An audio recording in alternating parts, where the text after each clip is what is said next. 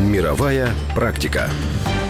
За даними Pew Research, за 2014 рік кожен п'ятий американець у віці від 25 до 34 років використовує сервіси знайомств. Третина з них ніколи не ходили на реальні зустрічі. У 2007-му у Нью-Йорку з'явився закон Internet Dating Safety Act, покликаний регулювати роботу цих сервісів. Також у Нью-Йорку існує окремий ринок гострайтерів, людей, які заповнюють за своїх клієнтів профілі на сервісах знайомств і інколи самі спілкуються з кандидатами до моменту призначення зустрічі.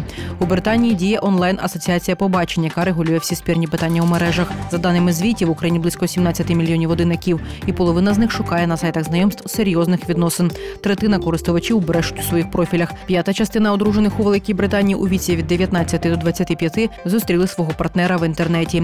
В Японії успіхом користується сервіс MyCupid, на якому зареєструвалось 10 тисяч користувачів за місяць після запуску. Функціонал схожий на Tinder. Якщо двоє один одному подобається, можна почати обговорення. Сервіс належить до групи компаній, які в Японії називаються DAK – місця для побачень, і його заборонено використовувати на мобільному.